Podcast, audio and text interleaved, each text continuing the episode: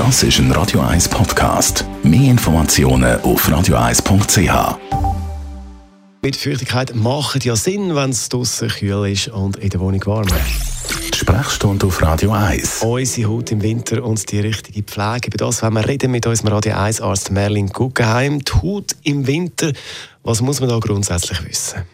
Kalte Luft hat weniger Feuchtigkeitsgehalt, das ist das eine. Das zweite ist, geheizte Räume sind trocken und das führt dazu, dass unsere Haut trockener wird, spröder und dann auch rissiger und empfindlich für Ekzem oder auch mal für kleine bakterielle Infekte.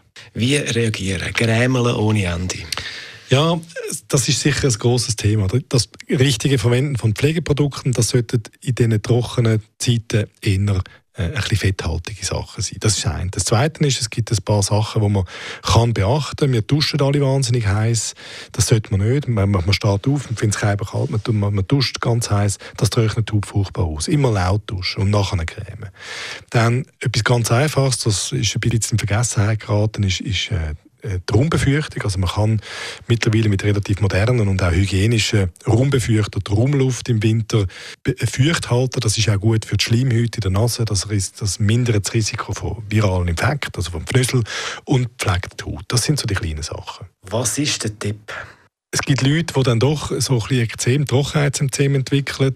Und wenn man die Trockenheitsexem hat, dann ist das meistens etwas, wo irgendwann mal ein bestimmtes Cortisonhaltungspräparat braucht, bis ganz vorbeigeht.